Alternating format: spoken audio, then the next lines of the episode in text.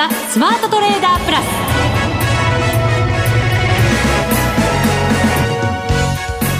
全国のリスナーの皆さんこんにちは。内田まさです。この時間はザ・スマートトレーダープラスをお送りしていきます。まずはこの方をご紹介しましょう。国際テクニカルアナリスト福永博之さんです。こんにちは。よろしくお願いします。よろしくお願いします、はい、日経平均今日は21円70銭高2万9642円69銭で終わりました。はいチャート見てるんですけどなんか重い感じしますかね。まあそうですね、まあ重いですしあとはまあどっちにもねあの下方向にもそれほど動く気配もないですし、はい。ちょっとこう持ち合いが、まあ、あのなんていうんでしょうかね、こう持ち合いと言っていいのか、膠着状態と言っていいのか、まあ、過去にも何度かありましたけども、はい、あの少しやっぱり業績発表が、まあ、国内、あるいはアメリカでも始まって、少しあの商いもこう減少傾向でですね、えー、全体的にやっぱり皆さん様子見というようななんかそんな感じに今なりつつあるのかなってところじゃないでしょうかね。そうですね。はい。やっぱり決算の数字というものはなかなかいいところまで織り込んじゃってるよっていう意識がやっぱり投資家の皆さんの中にも結構ね強いっていうことなのかもしれませんね。まあそうですね。ねえー、まあやっぱりサプライズが出てこないとなかなかやっぱりこう上昇できないとか。あるいはあの寄り付きの段階では買い気配になってもその後やっぱりあの窓を開けてこう上昇して終えてもやっぱり陰線で終えているとかですね、はい、まあ、そういうケースもあの結構見られますので、まあ、そういう意味ではやはりこう、うん、積極的にこう上値を買っていくっていう投資家がですね、えー、今回の決算を見る限りはちょっと不在かなというところじゃないですかね。これ後ほどもまた詳しく伺っていきたいなと思ってるんですけど、はい、決算発表でまあいい数字出たとしてもちょっとこう売られてしまうみたいな、それがやっぱり期待を超えなかったっていう意味で売られてしまうっていう場合もありますよね、はい、その後のその回復していく過程っていうのはやっぱりちょっと時間かかったりするもんなんですか？あの商いの多さによると思うんですけど商い,、はい、商いが、まあ、やっぱりあの、えーと高値をつけた後に下落をしてでその後に、まあ、商いがあんまり膨らまないとか、うん、あるいは下落したところだけ商いが膨らんで、その後商いがすごくあの少ないままでこう続くとか、まあ、いずれにしても商いが減少すると、高値更新まで結構時間かかりますよね。ででやっぱりこう急回復できないようだとあの値動き的にはやっぱり投資家の皆さんえー、こうおしめ買いした人も、あの戻りが鈍いっていうのでですねあのロスカットする人も出てくるでしょうし。なかなか報われませんもんね。そうですよね。ですから本当にそういう意味ではあの本気でこう中長期で買うっていう投資家がもしまあ今いるんだとすればまあ、そういう人はおそらく下げたところ大量に買ってるはずなので、はい、まあ、そこからまた、ね、買いが続くかどうかっていうところもあの少し、まあ、あ売買高見ていく必要があると思うんですが今日は2兆円そこそこですからね。そうなんですよね、はい、やっぱりそんなに多くないなっていう感じですね。そうですよね。ただ海外投資家はね先物も現物も先週なんか買い越しということですから、うんこの辺がどう動いてくるかにもよるかもしれませんけどね。まあ、そうですね、うん、まあ、両方解雇しているっていうところはあのいい傾向だとは思うんですけど、まあ、株価の下支えとか押し上げにつながる傾向だとは思うんですが、まあ、ただやっぱりあの継続しないといけないので、まあ、そのあたり、なんていうんでしょうかね、やっぱりトピックスと日経平均で、少しやっぱり値動きが、まあ、最近異なってきているのと、はい、それからあとは、あのまああえー、個別株もそのバリュー株と、それからあと、あのえー、グロス株と、まあ、これもね、半導体と、あとは、まあ、例えば景気敏感株なんかでいうと、あの海運とか、少しずつこう変化がこう現れてきていますので、まあ、そのあたりもちょっとね、あの後ほど、えー、時間が許す限りお話したいなと思います。はいわ、はい、かりました。さて今日はですねこの後マネックス証券の石田マリアさんがゲスト出演でございます。お久しぶりじゃございませんそうなんですよ。先週の福島さんに続いて、はい、石田さんも久々の登場ということですね。はい。また出ますか？おねだり福ちゃん。おねだりしていいんですか？どうでしょうか。今日はですね、はい、アメリカ株取引についてもっと知りたいという方もいらっしゃると思うんですね。多いんじゃないですか？なんかチャート見てても形違いますもんね、はい、もう全然違いますよね、ね、まあ、ダウは特にねこのところ調子よくこう最高値更新してますし、はい、まあ、あの岡本さんがよくお話しされますけど S&P500 も調子いいですしね、うん、そうですよね、はい、そういう方々のために、ね今日はプログラムをご紹介させていただこうと思いますので。はいぜひご期待ください、はい、それでは番組進めていきましょう。この番組を盛り上げていただくのはリスナーの皆様です。プラスになるトレーダーになるために必要なテクニック心構えなどを今日も身につけましょう。どうぞ最後まで番組にお付き合いください。この番組はマネックス証券の提供でお送りします。スマートトレーダー計画。よーいドンさて、それでは早速、今日のゲストをご紹介していきましょう。いやいやこら、まだですよ。いや、まだですか？すみません。ですよ。はい、えー、マネックス証券、マネックスユニバーシティ室、えー、兼企画広報部の石田マリアさんです。肩書きが長くてすみません。肩書き、随分また変わったような感じがね、しますけれど、はい、雰囲気はそのままですよ。ああ、そうですか。はい、はい、そうでございます。私の目の前に素敵な女性が来てくださいました。マスク越しなんでね、あまり その雰囲気というのも。だって数知ってますもん。はい、そうです そうですよ。すごいのもアクリル板もあって、コロナ対策ばっちりなんですね。そうなんですよ。なんかね、四方八方アクリル板に囲まれて番組ずっとやってる感じがして、ね、はい、そうなんです。よ。隣にいる福永さんも随分遠くに感じるね。今日この頃では。昔からじゃないですかそれ。そうです。心の距離感ですかね。どうでしょうか、ね、実践に合わせてそんなことはいいんですよ。そうそうそう。いいんですよ。大事な話が。さんに話聞いてい。くコーナー大事な話があるんですか、はい、そうなんです。アメリカ株強いですね引き続き。そうですね。私もあの持ってるんですけど米国のあの ETF 毎日ウハウハしてます。いいな本ピッチャーかもしれない そうですか、はい、でもこうずっと最高値更新してきてる中で、うん、なんかもうもうそろそろもうそろそろってやっぱり思っちゃうところがあってなかなか一歩踏み出せないっていう方も結構いらっしゃるんじゃないかなと思うんですけどどうなんでしょうね。ね日本株とかはやったことがあって NISA の仕組みとかなんとなく分かってるけれども、うん米国株はやっぱり英語の情報になるのでなかなか一歩踏み出せないっていう方が多いのかなと思い、うんはい、思い。はい、続きますよ。そこそこが知りたいんです、そうです、はい、今回あのマネユニアカデミーですね米国株の勉強講座を、はい、えー、サービスリリースいたしました、はい、はい、マネユニっていうんですね。そうですね、うん、マネックスユニバーシティ室なのでもう略称でマネユニにしております、はい。一体どんなものなんでしょうか？えっと中身としましてはあのまずそもそも株って何っていうそこからあのお教えしてまして、はい、であの応用編としてメンタルの管理方法とか、うん、あとちょっと難しいテクニカル分析の方法だとかそういったあの銘柄探しの方法とか応用までですねゼロからまあ学べる、えっと、内容ということであの打ち出しております、はい、それもアメリカ株に特化してということなんですか？そうですね。もちろんあのテクニカル分析とかは日本株とか他の商品でも応用はできるんですけれども基本的にはあの米国株について解説をしております。なるほど。ただこれだけやっぱりアメリカ株が強い状況になると、はい、日本株よりもまずはアメリカ株に注目して株投資を始めるなんていう方ももしかしたらいらっしゃるのかもしれませんね。いや、もうすでに結構いるんじゃないですか？いらっしゃるんじゃないですか？グローバルなね、世の中になってるわけですもんね。ねはい。どうですか？スタートして手応えというか。そうですね。はい、まあ、目標の数値にももう少しで近づきそうだなっていうような形で、手応えは、あの当社としては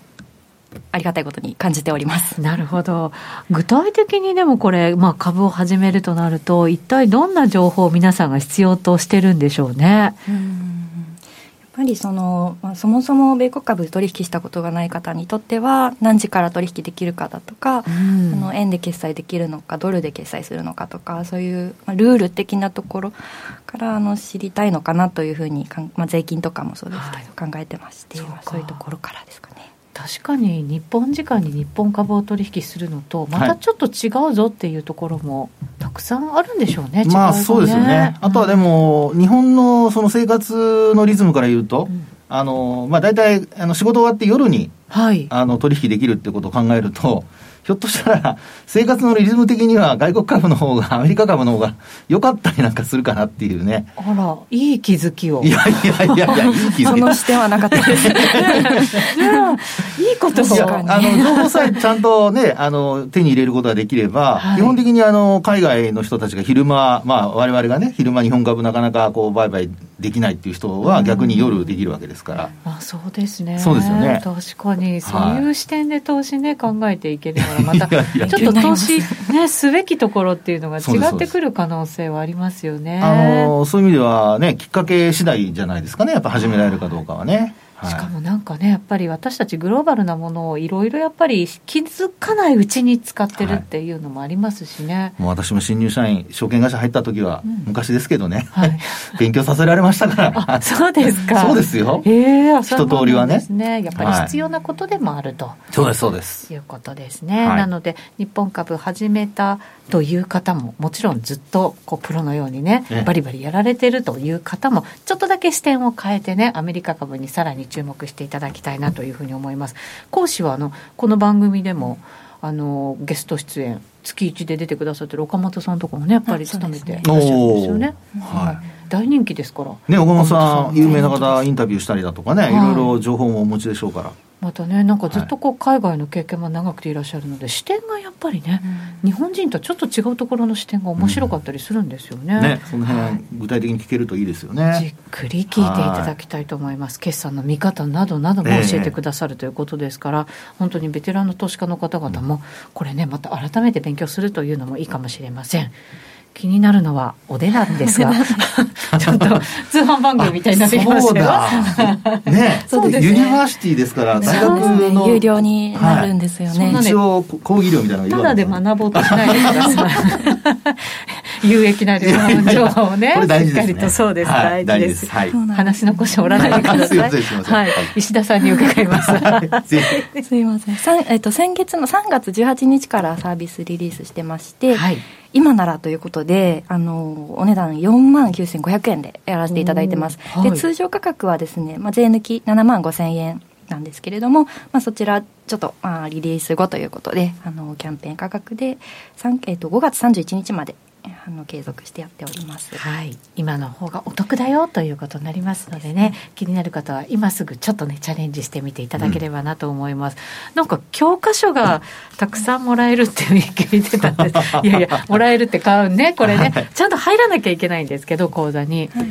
ちょっとね、今、アクリル板あってお見せしづらいんですけれども、あの、1時間目から15時間目までというような形で、冊子形式で30ページぐらいの教科書なんですけれども、あのデザインも入れつつ最後にクイズチェックする箇所もあるので学んだことを復習しながら自分の知識としてあの身につけていただけるような内容になっております本当になんか丁寧に作ってきたのがなんか分かるようなね、俺なんなりのやっぱり本格的な内容ですね、これしたらね。そうです15冊あるんでしょ？そうなんです、すごいですね。今日一冊お持ちくださったんですけどね。15冊の石田さんも頑張りましたね。本当にそう まあこのこの値段出しておいてこのクオリティかって言われるのがちょっと当社としては一番残念なところですのでちょっとまあ、そういうことはね言われないように、まあ、頑張って作ってきましたので、はい、ぜひ皆さんご検討いただければと思います。はい、えー、そして卒業テストというのもあるというふうに伺いましたけど、うん、はいまあ、最後にあのちゃんと学習できたかっていうのもやっぱりご自身でなかなか積極的に復習しようっていうのって、まあ、一般的にはあの難しいと思うのでやっぱり卒業テストっていうのをこちらであのご用意差し上げてであの回答をいただけるとですね米国会社指揮法とあと大月7当社の大月7のサイン付きのあの終了書という2点をプレゼントしております。はい卒業できなかったらどうなるんだろうってこう 私は考えてしまうんですけど。どうなるんでしょう、ね、そうで再勉強しなきゃいけないかもしれませんけどね、はい、えー、そしてこれ最初にお金払ってやっぱりちょっと入るのは不安だよという方もいらっしゃるかもしれないんですけれども体験講座もあるというふうに伺いました。ですね。あのマネックス証券の講座がなくてもお申し込みができる無料の体験講座をご用意しているので、はい、はい、そちらからぜひあのお申し込みください、はい、お値段今ならお得というふうに伺いましたけれどもこのキャンペーンというのは一体いつまでになるんでしょうか？キャンペーンが5月31日までですね。あと1か月ちょっとになりますので、はい、そうか。1か月ちょっと。1か月半ですね。そうです、ね、今日4月15ですからね。はい、はい、これねまあギリギリでいいかって思ってると忘れちゃうものですからゴールデンウィーク大型連休の時に勉強するのはいいんじゃないですか？そうですね、はい、ゆっくりとね今日はなんか福永さんいいことをおっしゃいましたね。ちょっと待って、今日はって何違った。今日はでした。いやいや、おねだりしようと思ったんだけども、全部オーバーブルーマンしてくれたからそうですね。はい、そうですね、はい、ぜひぜひこの機会にチャレンジいただきたいと思います。今日は石田マリアさんにお越しいただきました。ありがとうございました。ありがとうございました。続いてはマネックス証券からのお知らせです。人生100年時代という言葉を聞いたことはありますか？超高齢化社会に突入する日本では、老後に備えるために、一人一人が資産運用をすること、また、そのために投資に関する知識を身につけることが求められています。この度、マネックス証券では、投資を始める前に押さえておくべき基本を一挙にまとめて学び、自身の知識として身につけることができる講座をご用意いたしました。その名は、マネユニアカデミーゼロから学べる米国株コース。最高値を更新し続ける米国株はなぜ強いのか。また、アップル、コカ・コーラの決算書の見方。勝ち続けるために必要なメンタルの管理法などについて、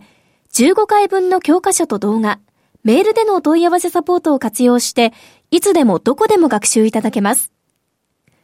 動画講師として、マネックス証券、チーフ外国株コンサルタント兼マネックスユニバーシティシニアフェローの岡元兵八郎も登場します。あらゆる情報からご自身の知識で投資判断できるようになりませんか？マネユニアカデミーは有料の講座です。本講座を受講いただく前に、米国株の魅力や企業分析について解説する無料の体験講座をご用意しています。マネックス証券の講座をお持ちでなくてもお申し込みいただけます。今すぐマネユニアカデミーで検索。マネックス証券株式会社、金融商品取引業者関東財務局長、金賞第165号。ザ・スマートトレーダープラス。今週のハイライト。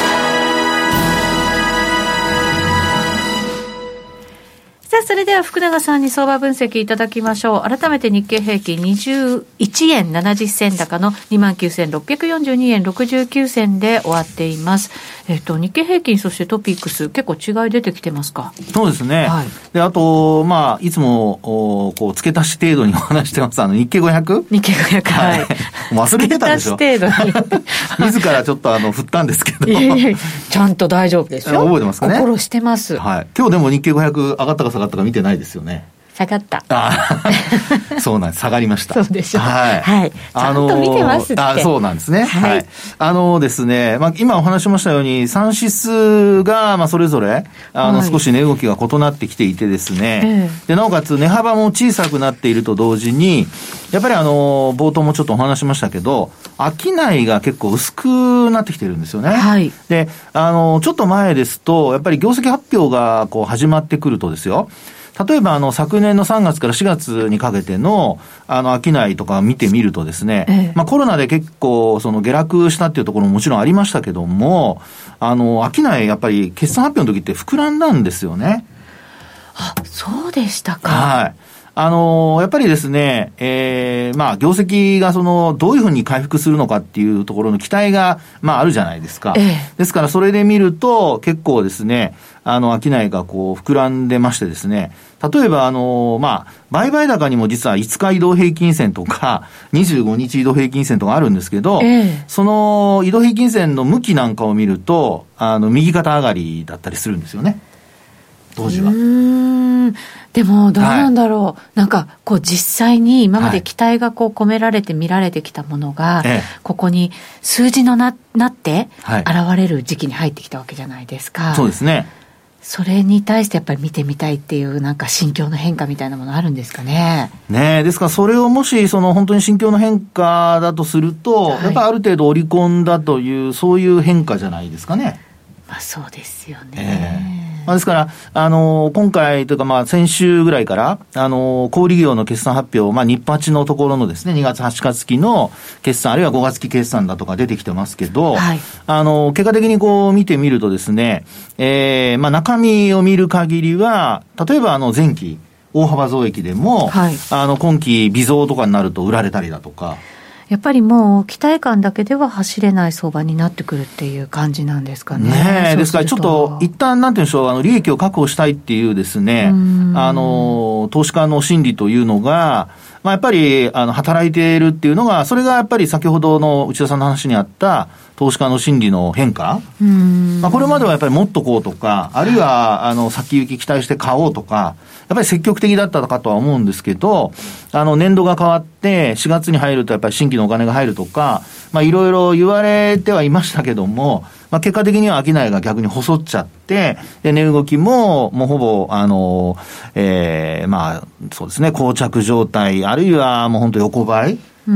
いう流れにこう変わってきていると。なるほど。なんかいろんな材料が相場を取り巻く中にはありますけれど、それが織り込んだのか織り込んでないのかって見極め方とっても難しいじゃないですか。はい、でも今回のこ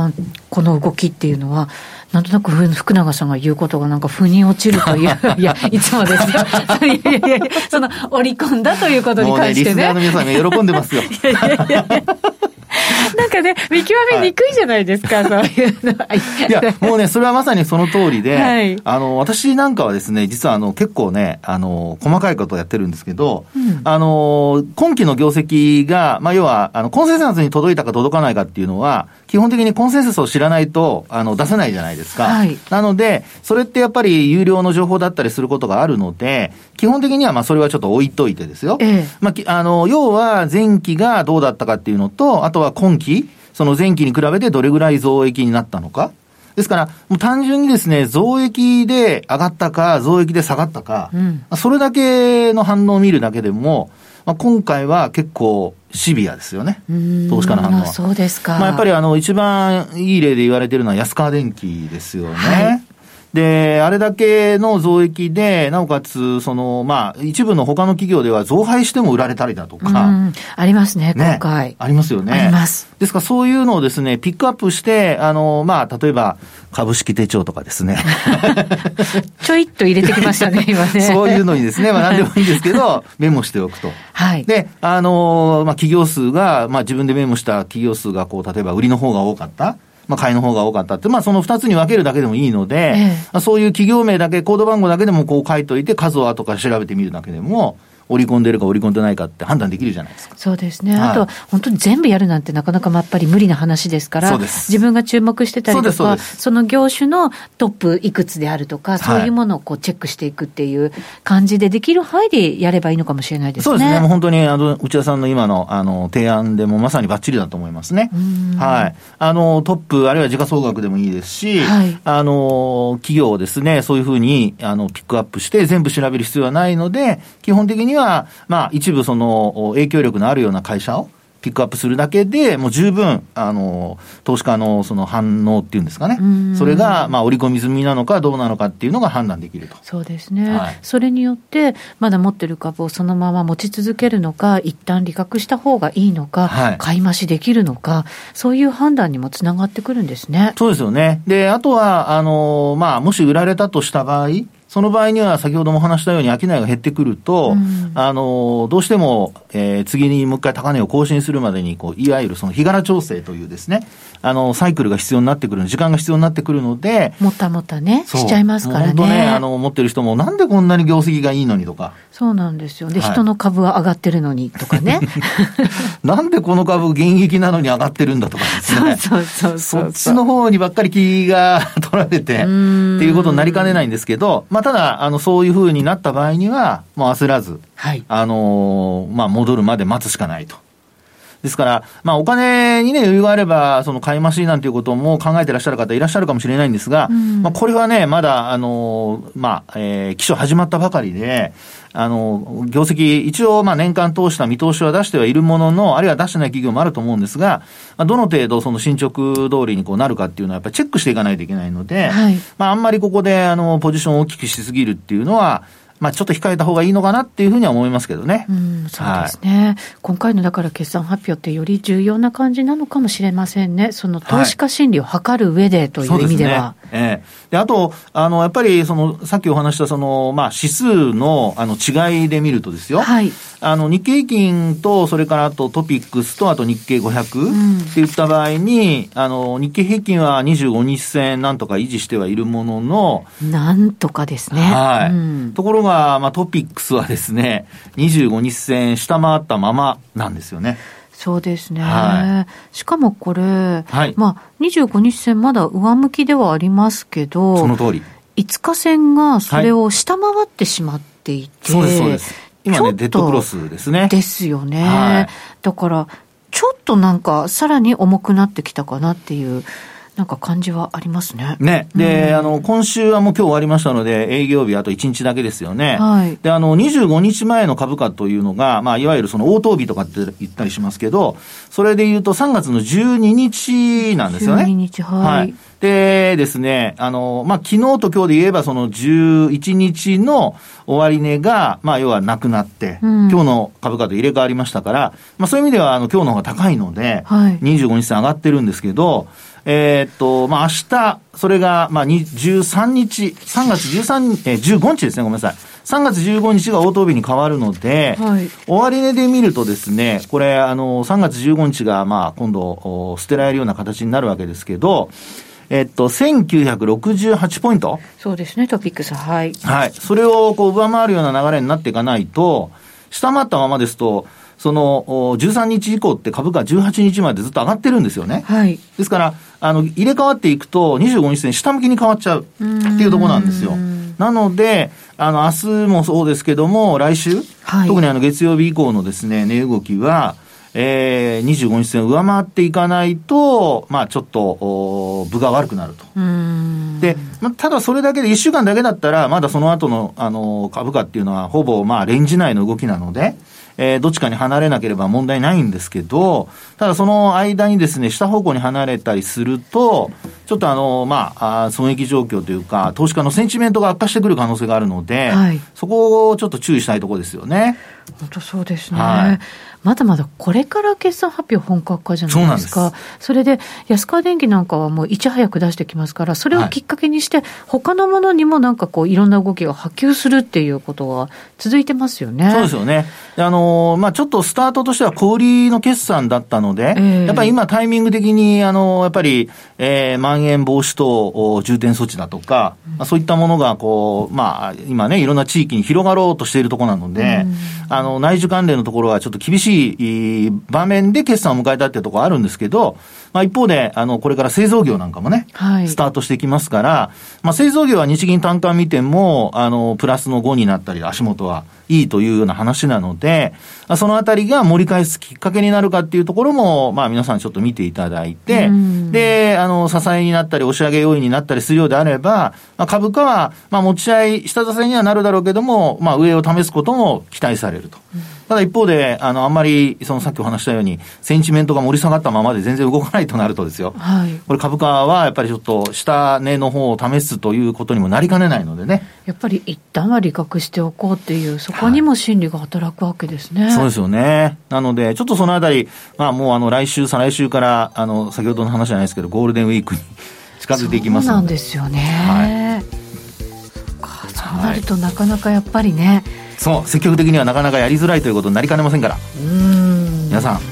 半歩先を行くようにしましょう。半歩先に 半歩先に行って慎重にという、はい、そうそうそう。ことですね。叩いてくださいよちゃんと。橋をね。橋をね。はいわかりました、はい、福永さん大活躍という感じですね。あっという間にお別れのお時間です、はい、ここまでのお相手は福永博之と内田まさでお送りしました。それでは皆さんまた来週。ま、この番組はマネックス証券の提供でお送りしました